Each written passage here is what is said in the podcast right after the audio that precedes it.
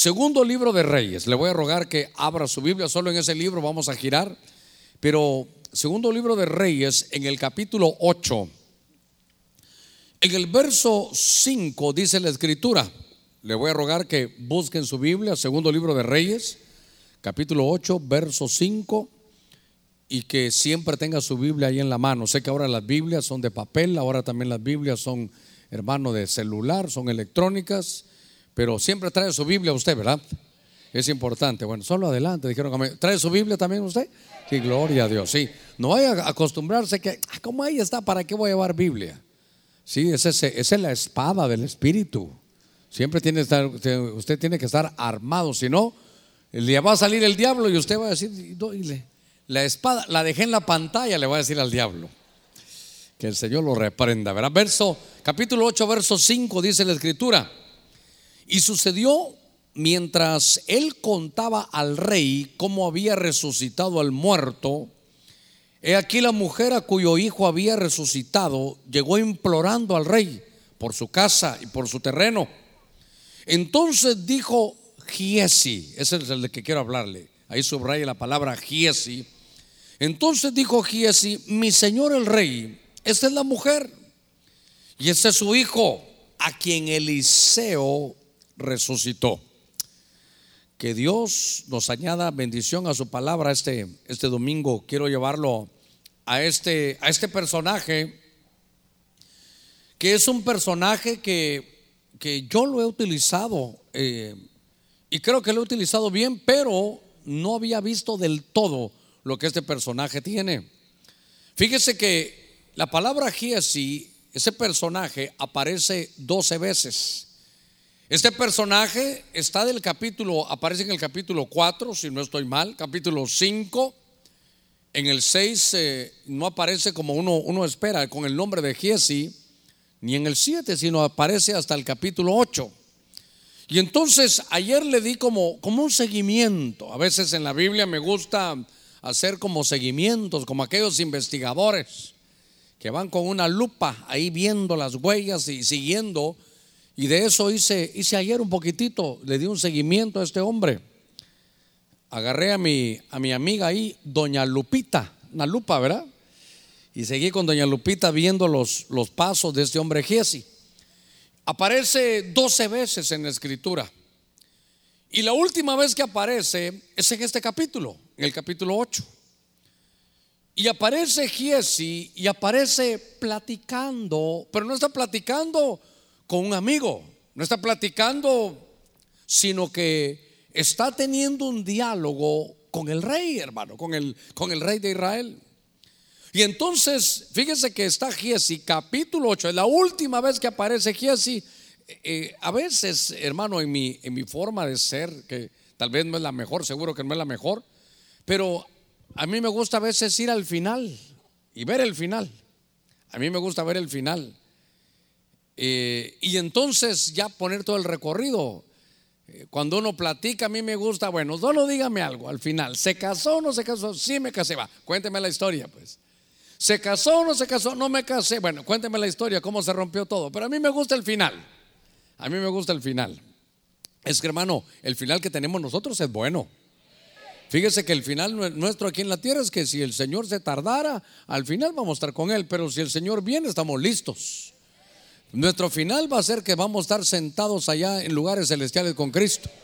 Nuestro final es hermoso, vamos a ser eternos. Nuestro final, hermano, es, es hermoso en Dios, es hermoso en Dios. Dígale que está en la par suya, tu final es bueno. Tu final es bueno. A veces, para llegar, mire, mire cómo es el Señor. Nos dice, verá, que el final vas a estar en la tierra de Canaán, pero a veces no nos dice el recorrido, pero el final es bueno.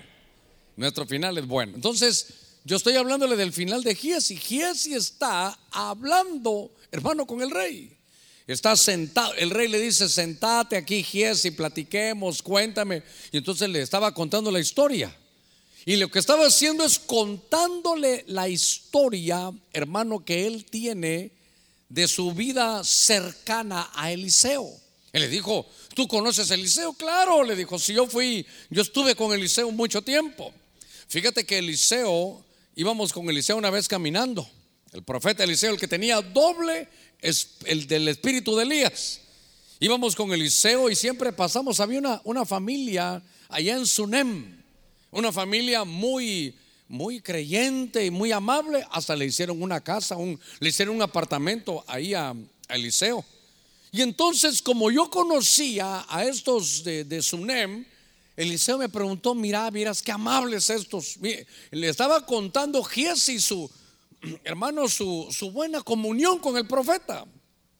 Y entonces le dijo, fíjate que, que yo me di cuenta que ellos no tenían hijo. Entonces le dije, ¿sabes qué, Eliseo? ¿Tú quieres hacerles algún bien? Sí, no tienen hijo. Y entonces Eliseo llamó a, las, a la mujer de Sunem, a la Sunamita, oró por ella y entonces vino el tiempo y quedó embarazada y, tuvo el niño. El niño creció, se desarrolló. Y ahí estaba hermano con el rey. Diga conmigo con el rey. Y miren el final hablando con el rey. Le voy a decir algo. Ese es nuestro final también. Usted va a estar hablando con el rey. Usted va, va a estar hablando con el rey de reyes y señor de señores. Ese, ese es nuestro, nuestro final. Qué lindo, hermano. Entonces, le está contando. Entonces le dio un hijo. Y cuéntame, ¿y qué pasó? Pues fíjate, rey, que al tiempo se enfermó el muchacho. Y tuvo un problema y entonces el niño se muere en las piernas de su madre. Y entonces, ¿qué hizo? ¿Qué cree? Le fui a decir a Eliseo. Y vino Eliseo y ¿qué hizo? Resucitó al niño. hermano el rey, mire qué lindo cuando le están contando las historias. De esas historias bonitas, ¿verdad? A veces hay una hermana aquí en la iglesia, no sé si usted tendrá más edad que ella, pero ella acaba de cumplir 100 años. Y a veces a mí, me, a mí me gusta cuando me viene la hermana, platicamos y me cuenta las historias. Me cuenta cuando ella iba, hermano, al progreso, dice que se atravesaba el puente en una como, como lancha así de madera, iba y venía. Son lo que ellos tienen para contar, pues así estaba. Hermano, el rey contando, eh, escuchando aquel, aquel Giesi, le estaba va de contar. Y entonces lo resucitó, sí, ahí está, y vieras qué cosa. Y cuéntame qué más hizo. Pues fíjate, Rey, tú sabes de lo, lo, que hace unos años hubo aquí, que hubo una hambruna espantosa. Pues vino Eliseo y le dijo: ¿Sabes qué? Como tú siempre me, hiciste un cuarto, me, me diste un apartamento, te quiero decir algo. Emigra, muévete, muévete. Ahí regresa porque aquí viene una hambruna terrible. Y entonces ella se fue. Y le estaba contando esas tres cosas. Le estoy contando lo de la plática que ellos tenían ahí. ¿Y qué cree, hermano? De repente le dijo, rey, mira, ahí viene la mujer. Ella es, sí, la, de, la que le dieron el hijo, sí, la que le, dieron una resurrección a su hijo, ella es. La que y entonces le dijo, yo no la había visto porque le profetizaron que se fuera, que le dijo Eliseo que emigrara. Y entonces llegó la mujer, le dijo, rey, te quiero contar algo. Y el rey dice, ah, tú eres la de los milagros que recibiste, claro, le dijo. ¿Y a qué viene el rey? Yo me fui, pero me fui como siete años porque me fui del país, porque el profeta me dijo que emigrara. Y ahora que regreso, otros tienen mi terreno. Y entonces el rey dijo, ya sé tu caso, lo conozco, porque Giesi, mi amigo, me ha estado contando eso. Muy bien, le dijo. Entonces dio la orden y le restituyeron las tierras. Ahí te, mi hermano, le estoy contando el final de Giesi, lo que está haciendo Giesi. Y entonces me di la tarea de buscar un poquito acerca de él. Y fíjese que estaba leyendo la escritura y este Giesi tuvo unos problemas. Figúrese usted que la Biblia me enseña, usted sabe que la senda del justo es como la luz de la aurora, va en aumento, en aumento hasta que el día es perfecto. Vino Elías, hermano, cuando se habla, los días de Elías. Y Elías hizo, hermano, tremendos milagros, grandes cosas. Pero Elías le llegó su tiempo, se tenía que ir y había que buscar un relevo para él. Usted sabe, llegó Eliseo con doble, hermano, unción porque se la pidió a Elías. Elías se fue y se queda Eliseo. Eliseo tenía su escuela profética y entonces Eliseo eligió a Giesi. Y Giesi iba a ser como, como su, hermano, como su relevo. Pero Giesi, cuando uno empieza a leer las cosas, se da cuenta que Giesi no estaba en todo lo que, lo que se esperaba, hermano, acerca de él. Figúrense que en el capítulo 4, venga conmigo, Segunda Reyes 4, en el verso 27, me llama la atención, ¿sabe qué? Los errores. Es más, yo, yo diría los horrores, hermano de Giesi. Ahora, lo tremendo es que yo ya le di el final de la historia. Yo ya le, el final de Giesi, ¿cómo es? ¿Es bueno o es malo? Es bueno con el rey, hermano.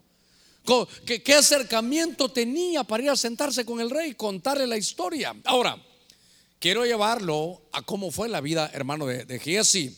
Dice que en el 4.27, espero que tenga su Biblia en Segunda de Reyes, 4. En el verso 27 dice que cuando ella llegó al monte, el hombre de Dios, dice, eh, se asió de, de, sus pies. Y Giesi se acercó para apartarla.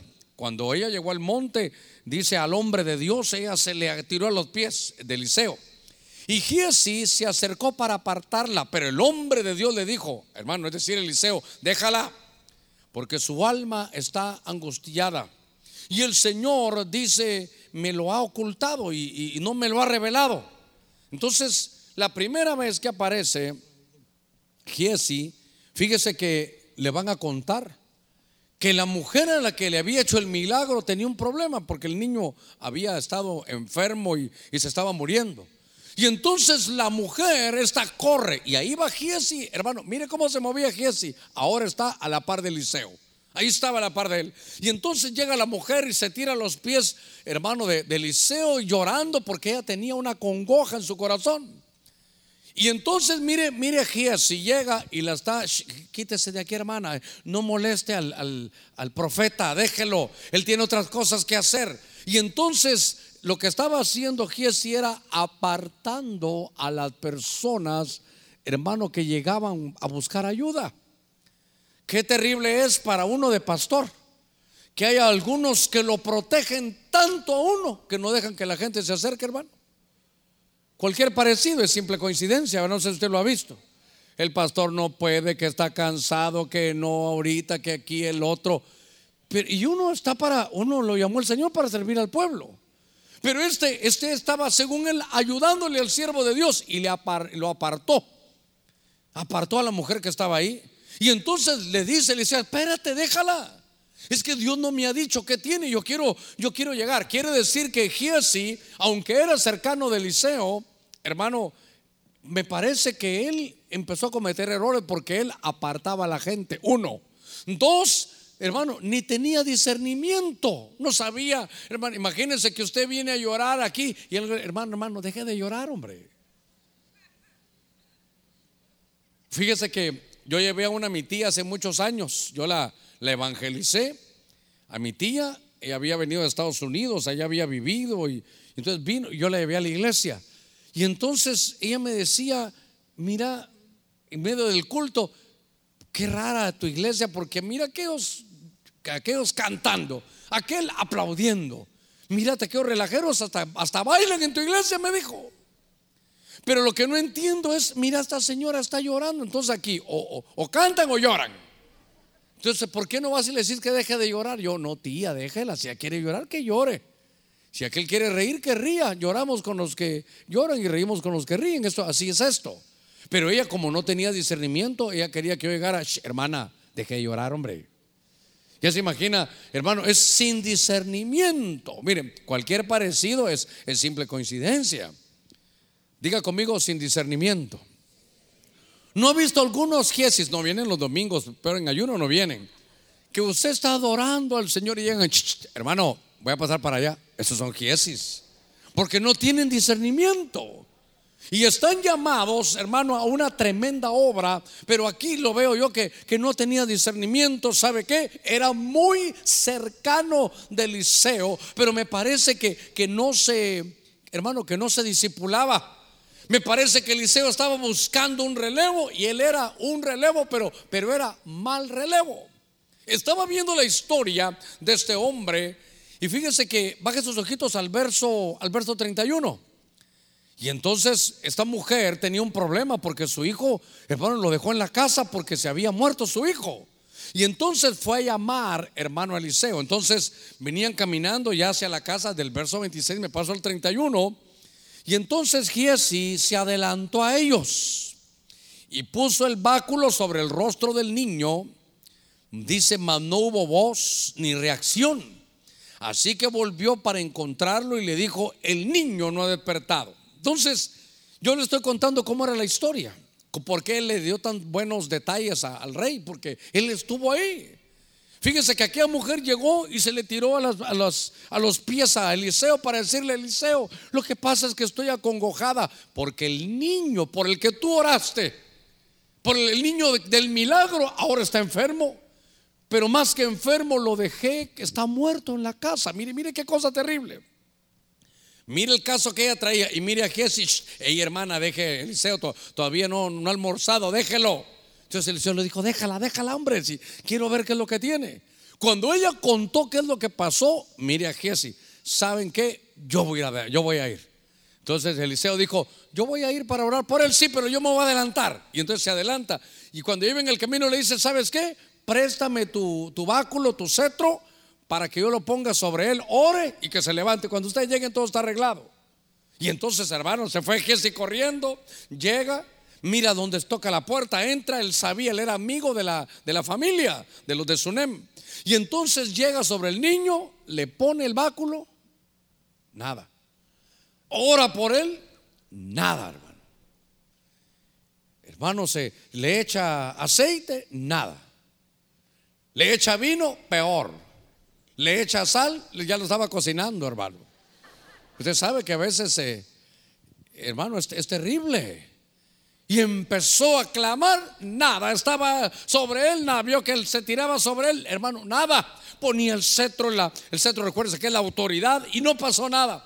Entonces se regresó y le fue a decir, Eliseo, fíjate que no, no pasó nada.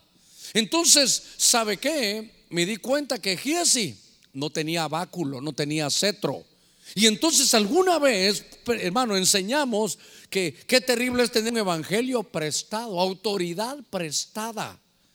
Él como que no tenía y no tenía algo personal de parte de Dios. Eso sí, cercano, hermano del, líder, era, era el que estaba siempre a la par de Eliseo. Pero ¿sabe qué? Servía a Eliseo, pero no se disipulaba con Eliseo.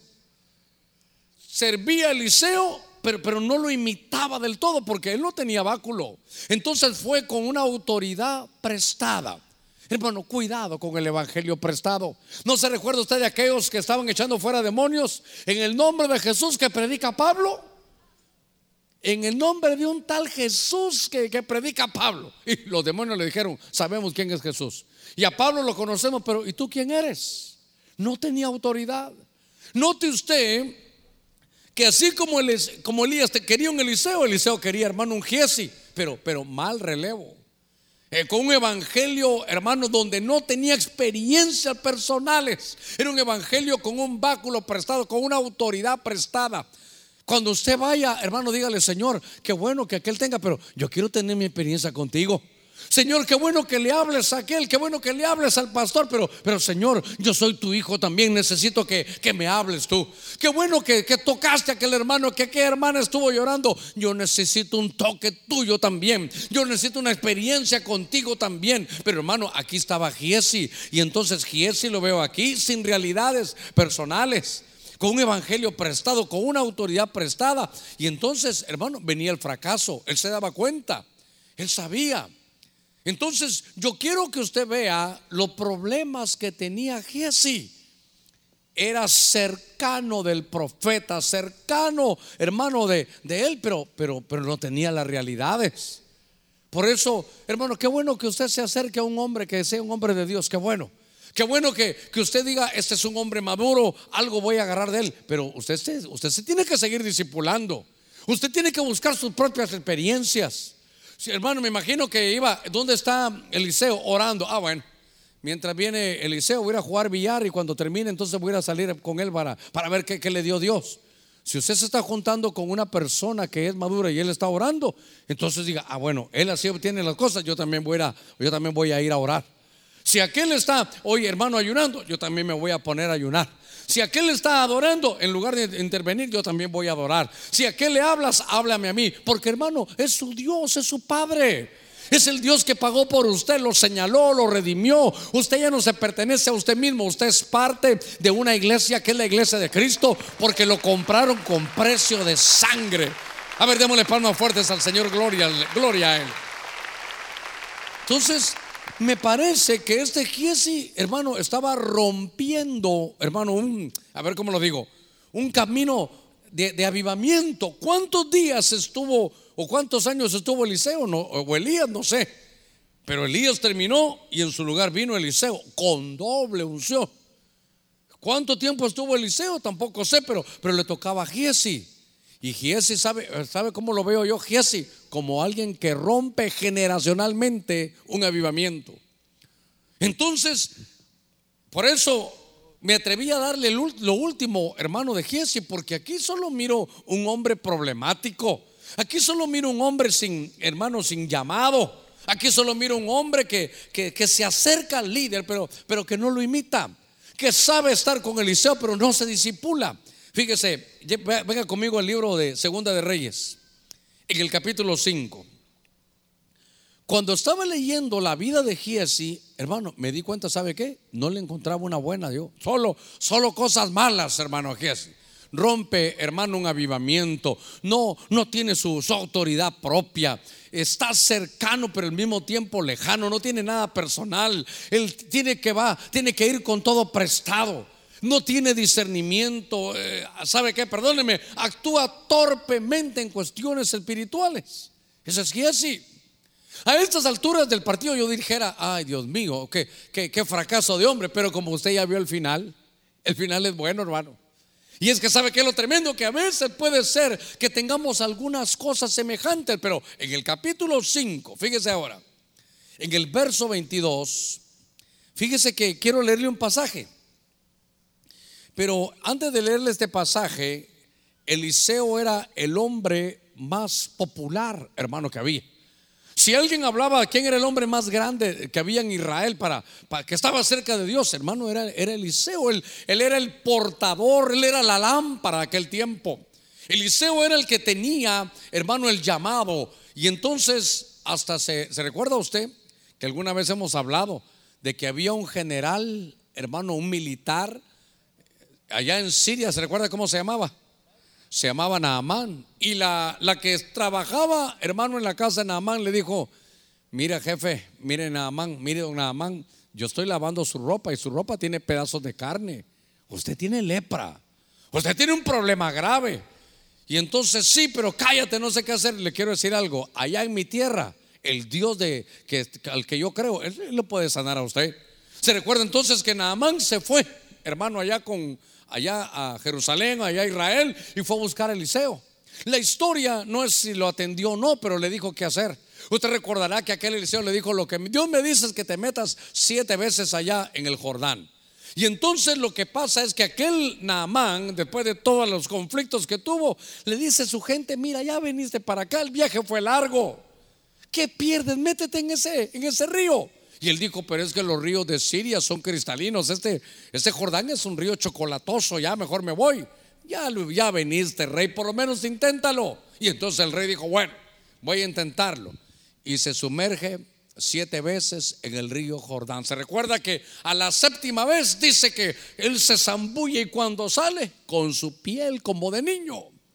Y entonces se recupera y entonces llega y le dice Eliseo, gracias, ¿sabes qué? Voy sano, tu Dios es grande. Es más, me quiero llevar unas dos, eh, dos cargas de la tierra de esta para hacer un altarle, un altar al Dios de allá. Y te quiero pedir disculpas por algo. Entonces le dijo Eliseo, ¿por qué? Mira, yo trabajo para un hombre allá en Siria. Y él va ahí donde un su, donde un su Dios, que ahora yo sé que no es el Dios verdadero. Desde ya te pido que le hables a Jehová y le digas que me perdone porque yo lo tengo que acompañar. Y quién sabe si me voy a tener que hasta hincar ahí, pero Dios sabe que, que, ahora yo creo en el Dios de ustedes. Así que me voy a llevar eso. Se llevó tierra de ahí, como que dice, me voy a llevar tierra santa. Fue a hacer un altar, lo que usted quiera. Y entonces le dice, eso sí, ya me voy. Pero ¿sabes qué, Eliseo? Fíjate que pensándolo bien, ah, yo quiero agradecerte y empieza a sacar su billetera, hermano. Le dice, no, ¿qué me vas a hacer? Entonces, ¿te quiero una ofrenda? No, no quiero ofrenda. Es que yo traje una ropa linda de allá de Siria, muy cara. ¿Te la quiero dar? No, no. Es más, te voy a decir algo. Traigo lingotes de oro para ti. Llévate tu regalo porque esto es de gracia, yo no te voy a cobrar, vete. No, no es momento de recibir nada de ti. Vete con esa bendición. Mejor sigue al Señor, a mí no me des nada. Y entonces se va. Cuando Giesi va, hermano, ve que aquel quería dar dinero Entonces Giesi solo se queda y dice, qué bruto Eliseo no le cobró. Si usted quería dar, hombre. Y como yo soy a la par del Eliseo, tal vez el Eliseo me iba a dar, mira lo que me dio, te iba a dar algo. Y entonces se fue. Y entonces fíjese que cuando, cuando se fue, hermano Giesi esperó que se fuera, lo siguió y lo fue a llamar. Y dice la Biblia, hermano, que fue a llamar a Naamán, le fue a decir, hey Naamán, hermano, 5.22 de Segunda Reyes. Mire a Giesi, qué cosa, hermano, qué cosa. Algunas veces, hermano, los Giesis son interesados. Son interesados. Algunas veces he visto yo que hay pastores interesados. Alguna vez he visto yo apóstoles interesados. Alguna vez uno ha sido interesado, hermano. Pero qué terrible es que, pastor, fíjese que ese hombre le quiere hablar, no puedo atenderlo. Pastor, fíjese que, que le quiere hablar, él no puedo, es que me tengo que ir ya. Pastor, trae una ofrenda. ¿Dónde está? Hágalo pasar, dele café también, por favor. ¿Verdad? Diga conmigo, interesado. Entonces, fíjese que, que entonces dice 522. Y él dijo, hermano, fue, hermano, y le dijo, hey, Naamán. Y Naamán se voltea. Y le contesta, ¿todo está bien? Y mire lo que le dice Giesi, mi Señor me ha enviado. ¿Era cierto o no?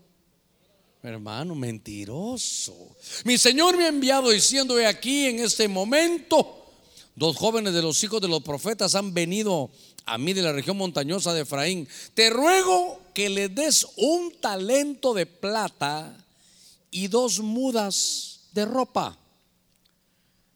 Mire, mi Señor me ha enviado. Sé que le estaba diciendo, mira, pensando, fíjate que Eliseo pensándolo bien me dijo que te alcanzara. ¿Cuánto, ¿Cuántas monedas le ibas a dar? ¿Cuánto de plata le ibas a dar? Vi que tenías unos trajecitos así, eh, buenos, cuéntame qué es lo que... Y entonces nada más le dice, de verdad, no hombre, llévaselo. Aquí están los lingotes de plata, aquí está la ropa, por favor, llévatelo. Entonces, mire que este siervo, Giesi, era interesado. Pregunta que está a la par suya, ¿alguna vez ha sido interesado? Ay, hermano. De poetas y locos, todos tenemos un poco. Y entonces, hermano, mire, mire, mire, mire, mire aquí así. Mi Señor me ha enviado. Mentira. Dos, el autoenviado. Hermano, tres, en pos de la recompensa. Él iba en pos, hermano, del dinero. Y entonces, fíjese qué cosa que, que le fue a traer, le fue a pedir. Entonces le estaba cobrando el milagro. ¿Acaso Elías cobraba? ¿Acaso Eliseo cobraba? Por eso él era un mal relevo. Por eso, hermano, cuando empiezo yo a ver toda la historia de Giesi, digo, pero, pero qué, qué, qué terrible este Giesi. Estaba, estaba muy mal, hermano.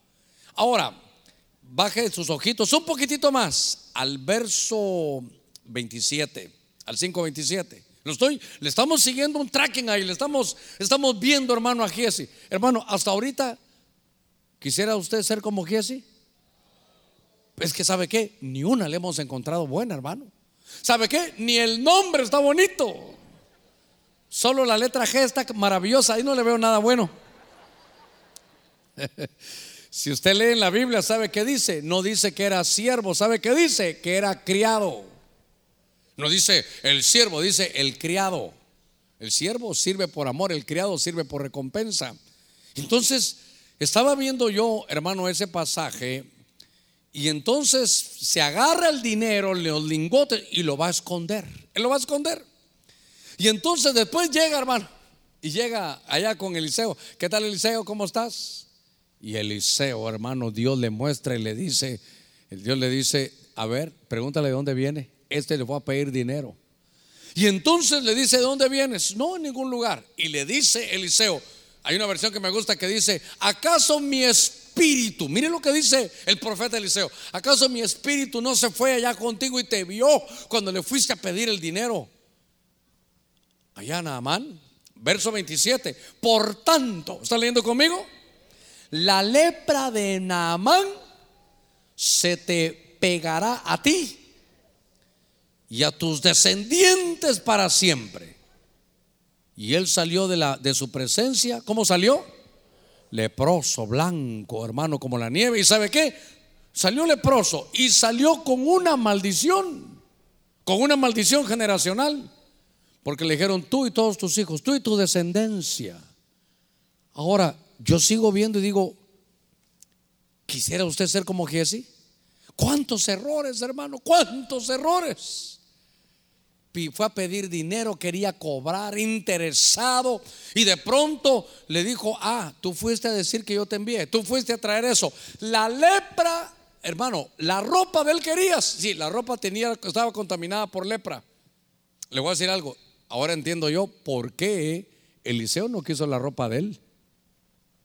Eliseo dijo, no, no, no, ¿vas a dejar ropa? No, hombre, no, gracias, no te preocupes, porque la ropa estaba contaminada. Y ahora viene aquel y dijo, te quería la ropa, quería su dinero. ¿Tú querías todo lo de Naamán? Sí, pues también tenía lepra, quédate con la lepra, tú y tu descendencia. Desde este momento, hermano, es capítulo 5, aparentemente ya no se habla de Jesse. voy a, hermano, a ver, quiero ver cómo voy. Me quedan 20, 25 minutos, voy a terminar bien. Oiga esto. Cuando usted está en el capítulo 4, en el capítulo 5, se habla de Jesse, solo errores.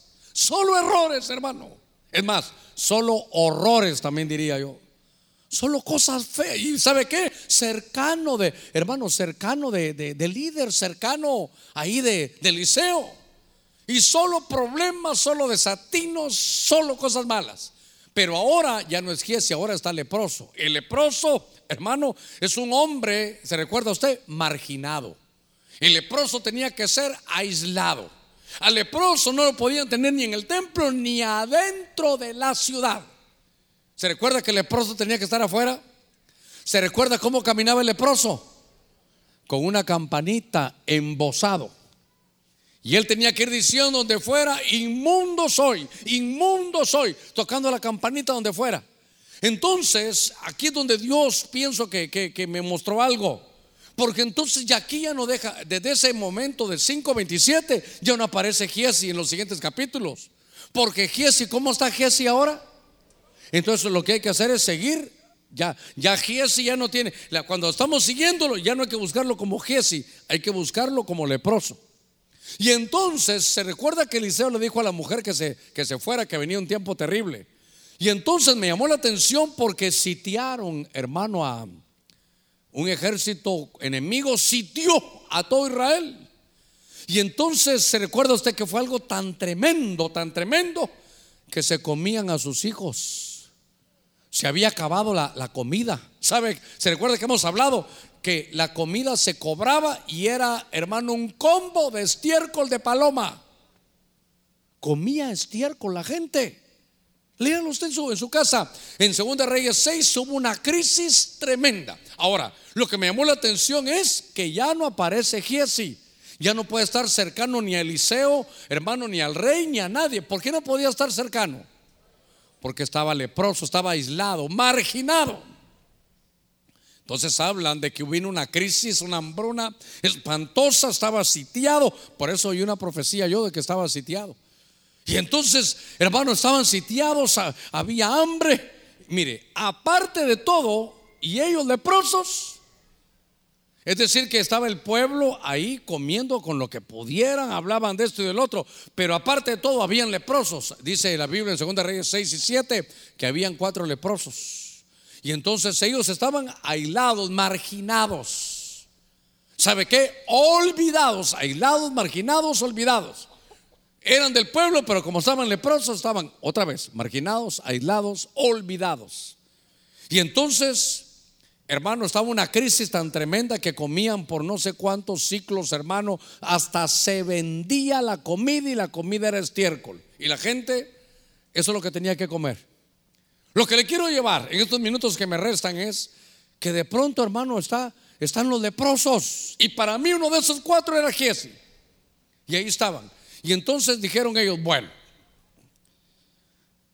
nos van a atacar, estamos sitiados. Y el ejército enemigo nos va a atacar. Así que algo hay que hacer. Y de pronto Eliseo, hermano, empieza a profetizar. Y dijo, así es el Señor. Mañana a esta hora vamos a comer bien. todo va a ser barato, van a dejar de comer estiércol, esto va a ser grande. Y les dio una profecía, diga conmigo, una profecía. Y entonces muchos hermanos agarraron la profecía y dijeron, qué tremendo, en 24 horas esto se arregla. Pero el rey estaba ahí en su palacio y en la mano derecha del rey lo oyó. Usted, usted conoce esta parte de la historia. Y le dijo, ¿sabes qué, Eliseo? Aunque se abran las ventanas de los cielos, esto no alcanza, olvídate, esa palabra tuya es falsa. Y entonces Eliseo le dijo, no es palabra mía, es palabra de Dios. Y sé que es una palabra de un desafío tremendo porque hemos visto la miseria, la pobreza, hasta, hasta qué punto se ha llegado de que se come estiércol. Pero si el Señor lo dijo, Él lo va a hacer. Y te advierto de una vez, le dijo, que porque tú no lo has creído, Dios te va a permitir verlo, pero no lo vas a saborear. En 24 horas esto cambia. Se quedó palabra de una profecía. Diga conmigo, una profecía. Entonces note que, que muchos lo oyeron, pero el principal la oyó y dijo, no, eso no es cierto. Ah, eso de que dijeron que eso, no, hombre, esto que, que recuperación, esto que el renuevo, eso no es cierto. Cuidado, cuidado. Porque eso no es palabra de hombre, es palabra de Dios. Y entonces usted sabe que, que hermano, los leprosos lo oyeron. Y entonces el hambre, hermano, ellos dijeron, sí, está hay una palabra. Y entonces todos, hermanos, se quedaron ahí y sabían que los enemigos eran terribles, eran, hermanos, tremendos y ya estaban cerca. Y entonces los leprosos, hermanos, platicaron. Y para mí estaba, ya no se lee Giesi, sino que uno de esos cuatro hermanos, creo que era Giesi, y le dice, si nos quedamos aquí sin hacer nada, vamos a morir. Y hay una palabra, una profecía. Entonces, ¿saben qué? Vamos en pos de esa profecía. ¿Y a dónde vamos? Si nos tienen, nosotros no podemos entrar porque somos leprosos. Nadie nos puede hablar porque somos leprosos, olvidados y marginados. Sin embargo, a pesar de que somos olvidados, marginados y que nos tienen afuera, ya vino una palabra de Dios y yo me aferro a esa palabra. Vino una profecía y yo me aferro a esa profecía. Dios ha hablado y si Él habló, Él lo va a cumplir, Él lo ha hecho y me aferro, abrazo esa profecía y sé que Dios lo va a hacer. ¿Usted sabe qué? No nos podemos quedar y morirnos aquí sentados. No vamos a esperar la muerte aquí sentados. Y entonces dijeron, vamos. Entonces, fíjese que otro leproso le dijo, y si nos matan, de todos modos nos vamos a morir. Así que mejor bajo esa profecía vamos. Y entonces, hermanos, se van. ¿A qué distancia estaban? No sé, pero a golpe de calcetín se van caminando, hermano. Ahí van, ahí van. Y cuando ya iban por un buen tiempo caminando, empezaron a ver, ¿y este vestido? Uy, este traje. ¿y esta corbata? Mira, quiero ver estos zapatos. Una vez le pregunté a un hermano yo, mira, ¿qué, qué, qué, ¿cuánto calzás? De 9 a 12 me dijo. Como el quien dice, usted traiga y aquí mira qué se hace, ¿verdad? y entonces iban agarrando. Hermano, ¿sabe qué dice? Hasta cerámica había tirada. Comida, hermano, dice que piezas de oro ya quedó recogiendo. Y cuando llegaron al campo, dijeron, bueno, hermano, no había bulla, solo que en el camino todo tirado. Será un plan de estos que nos quieren hacer algo. De todos modos, para morir nacemos, así que entremos. Y entraron a una tienda, ahí estaba la comida hasta servida. Comieron, hermano. ¿Cuánto tiempo habrá, hermano? Había que estudiar cuánto tiempo, creo que fueron siete años. Y ahora, se imagina, hermano, si nosotros con unas horitas que no hemos comido, ustedes me miran mi cara de pizza. ¿Se imagina todo ese tiempo que, no habían comido de repente se sentaron, comieron, hermano, bebidas, se destaparon sus refrescos, había riquezas, se llenaron y la fueron a esconder. Mire, agarraron todo, lo fueron a esconder. Vamos a ver otra tienda y otra vez, yo, hermano, se habían ido el ejército enemigo. Dios hizo que oyeran, hermano, que venían más poderosos que ellos y todos se fueron corriendo. Y ellos sintieron tanto temor. No sé si oyó la profecía. A tus enemigos yo los voy a hacer que corran. A tus enemigos yo voy a hacer que se vayan. Por eso agarre la palabra, agarre la profecía. Y por eso estamos seguros que vamos a la victoria. A su nombre, a su nombre, a su nombre. Agarremos la profecía y porque es palabra de Dios. Y yo sé que, hermano, siempre va a haber gente que eso no. A mí me parece, la voz de ese, eh, hermano, Ay, Dios mío. Aunque la voz sea fea, digo yo, al final, hermano, si es voz de Dios, que me va a servir? Entonces llegan y están, ya cuando llevaban, hermano, ya hasta panzones estaban, hermano. Ya se habían comido penitas tres pizzas, dos sándwiches, hermano, eh, tres refrescos y, café con azúcar de dieta para no subir de peso, ¿verdad? Entonces, ¿sabe qué dijeron? ¿Sabe qué dijeron ellos? El, uno de los leprosos para mí era Jesse. Ahí le voy a decir por qué. Usted ya, se habrá imaginado. Dijo, no es correcto que hagamos esto. No es correcto que agarremos todo y lo escondamos. Él dijo, yo fui con Naamán, agarré el oro, agarré la plata, agarré esto y lo escondí. Dijo, no es correcto que hagamos eso. Claro, ya estaban bien puliqueados, hermano. Ya estaban llenos. Entonces, vamos a decirle al pueblo. Y entonces llegaron. ¿Se recuerda usted la historia? Y ya me imagino que hasta así caminaban ya, hermano. Así como va a estar usted después de que salga aquí del ayuno, ¿verdad? Entonces se fue y les dijeron, ¿de dónde? Hermano, se imagina cómo venían aquellos leprosos. Hermano, venían con traje, zapatitos, hermano, hasta así de ladito caminando. Hermano, traían de todo, comida. Le daban un trago al refresco y lo tiraban. Y todos los que no habían comido, ¿y eso dónde está? ¿Acaso no oyeron la profecía de Eliseo? ¿Acaso no oyeron la profecía del domingo? Que nuestros enemigos se iban a ir corriendo, que ningún arma forjada contra ti va a prevalecer. Dios ha hecho la obra. Así que vamos. Eh, y todos salieron, hermano, a comer. Aquel que había dicho que no, dice que el pueblo le pasó encima, hermano. Dice, él vio, vio a los leprosos bien vestiditos, los vio comiendo, vio al pueblo, lo vio, pero no, no lo disfrutó. Por eso, ¿sabe qué? Hay que discernir la profecía, estoy de acuerdo. Pero, pero tampoco es en incrédulo que lo tire todo. Porque entonces usted lo va a ver, pero no lo va a saborear. Pero usted y yo lo vamos a ver y lo vamos a saborear. Y lo vamos a disfrutar porque es la palabra de Dios. Démosle palmas fuertes a nuestro Señor. Gloria a Dios. Mire, cuando estaba leyendo eso, estaba, estaba viendo esto y me llamó la atención cómo, cómo ellos hicieron, cómo le creyeron a Dios, a pesar de ser marginados, olvidados, que no se reunían con nadie. Entonces Dios, hermano, les premia, les premia su fe. Estoy buscando, hermano, en el capítulo 7, verso 3, siempre segunda de Reyes, y había cuatro leprosos a la entrada de la puerta que se había, se había dicho, que habían dicho, ¿Por qué nos quedamos aquí hasta morir? Si decidiéramos entrar en la ciudad, la hambruna está en la ciudad y vamos a morir ahí. Y si nos quedamos aquí, también moriremos. Ahora pues vayamos y pasémonos al ejército de los sirios. Si nos dejan con vida, viviremos. Y si nos matan, pues, ¿qué dice ahí? No haremos más que morir si, si para eso vamos. Ese fue el desafío que ellos tuvieron. Y entonces la profecía del Señor se cumplió. Diga conmigo, la palabra se cumplió.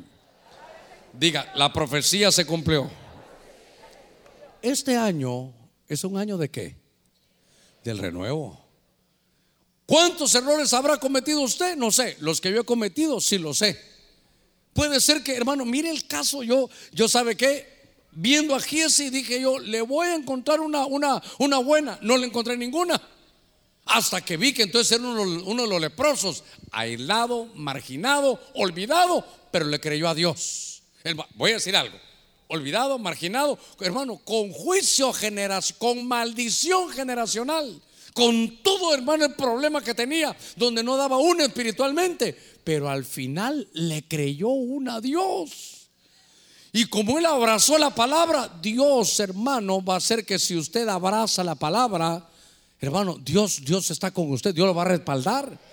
Ahora, entonces capítulo 7, aquellos logran, se acaba, hermano, la hambruna, se fue el sitio, los enemigos son vencidos, se cumplió la profecía de Eliseo hace miles de años, pero hoy, hermano, este mismo domingo le voy a decir algo. Hubo una profecía, tal vez no la dio Eliseo, pero es una palabra de Dios que si usted la cree, usted la abraza, vamos a salir bendecidos y prosperados, ya no seremos olvidados ni marginados y a pesar de los errores, Dios va a hacer grandes cosas. Démosle palmas fuertes al Señor. Gloria a Dios. Ahora, mire, quedarán unos minutos, pero yo no me voy a medir por el tiempo. Solo le voy a decir algo. Capítulo 7, viene la palabra, se va el juicio y algo pasó. Yo, eso no, no se lee ahí. Lo que yo leo en la cronología es que habían pasado siete años de hambruna cuando la señora que regresó. Y que lo que leímos al final es que estaba platicando. Hermano, ¿el rey con quién estaba platicando? A ver, a ver, aquí está. Este es el punto. Usted me ha soportado 45 minutos solo para llegar a este punto. Todo lo que ha predicado, pastor, ¿para qué sirve? Para llegar a este punto. ¿Cómo estaba Giesi? En el capítulo 7 y en el 6. Leproso, sitiado, marginado, olvidado, aislado.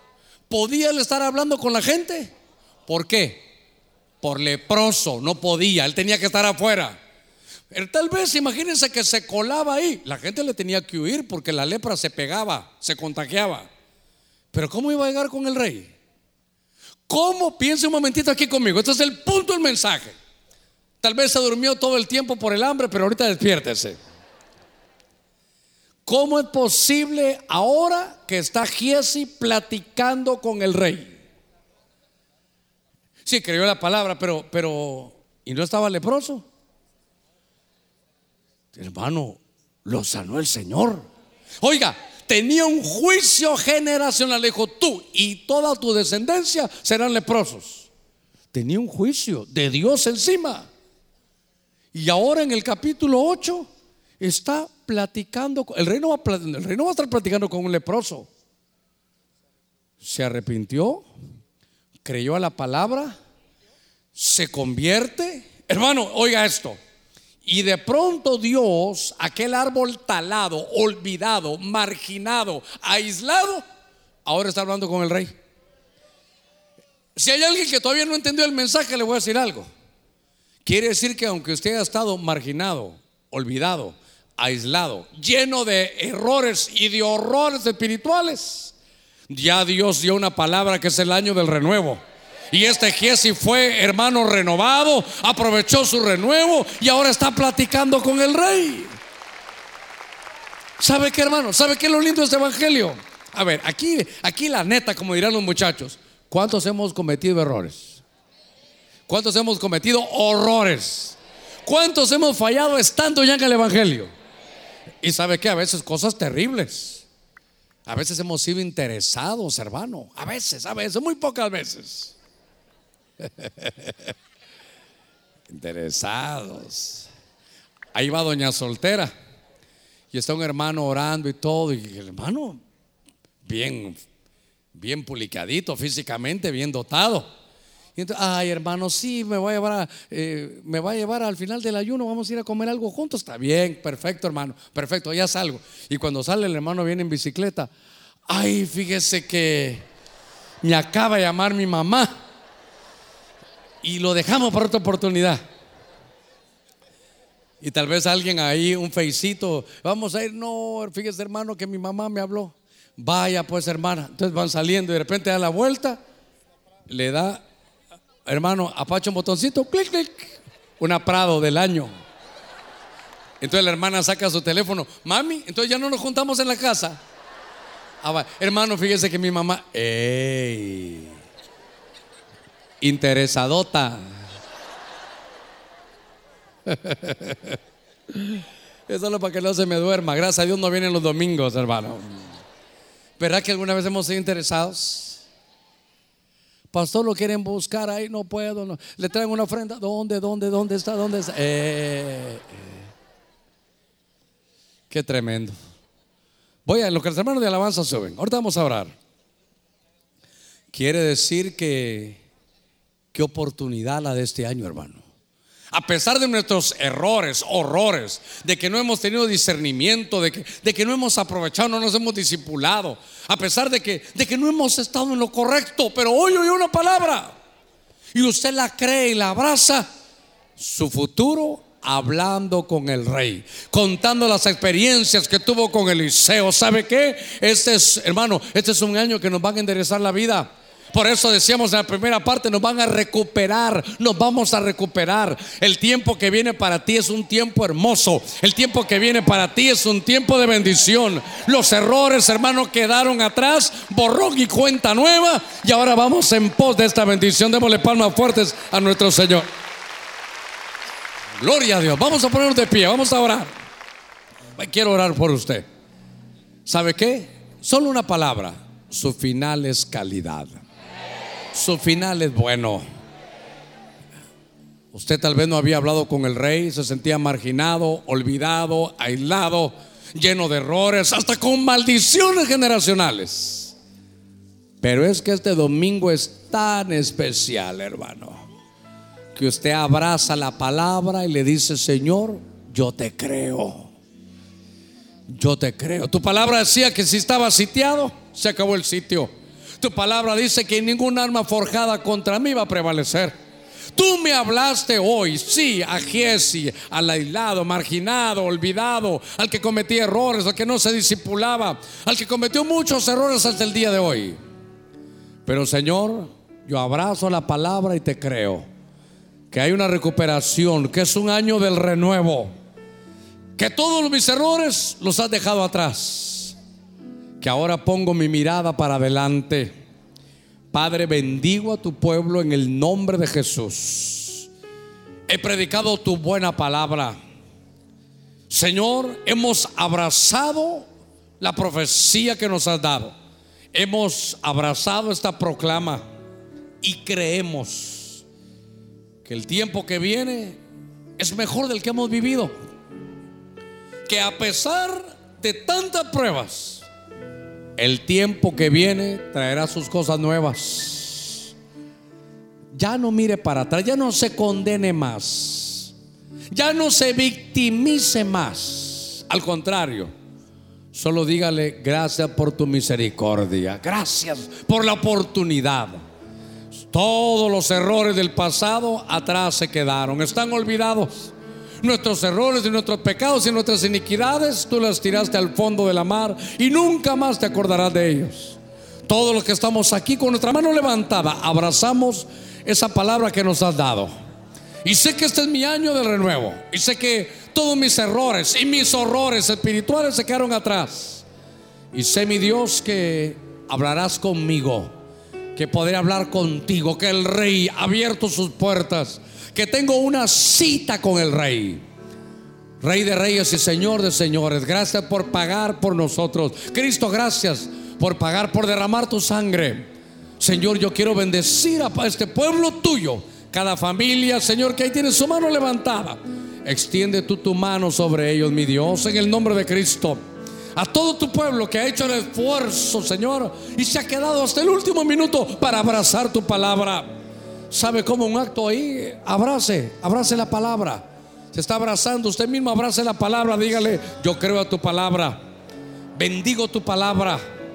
Bendigo tu misericordia. Bendigo la proclama. Bendigo, Señor, y voy a enderezar. Porque me ha dado una oportunidad. Me voy recuperado. Ya no estoy entre los marginados, ni olvidados, ni sitiados voy bendecido. Padre, bendigo a tu pueblo en el nombre de Jesús. A pesar de nuestros errores, tú has pagado por nosotros. A pesar, Señor, de, de la materia, de la pasta por la cual, Señor, tenemos problemas, tú has bendecido. Abrimos nuestros labios y decimos, Señor, sé que el tiempo que viene es mejor del que he vivido. Que voy a sonreír, que lo voy a disfrutar.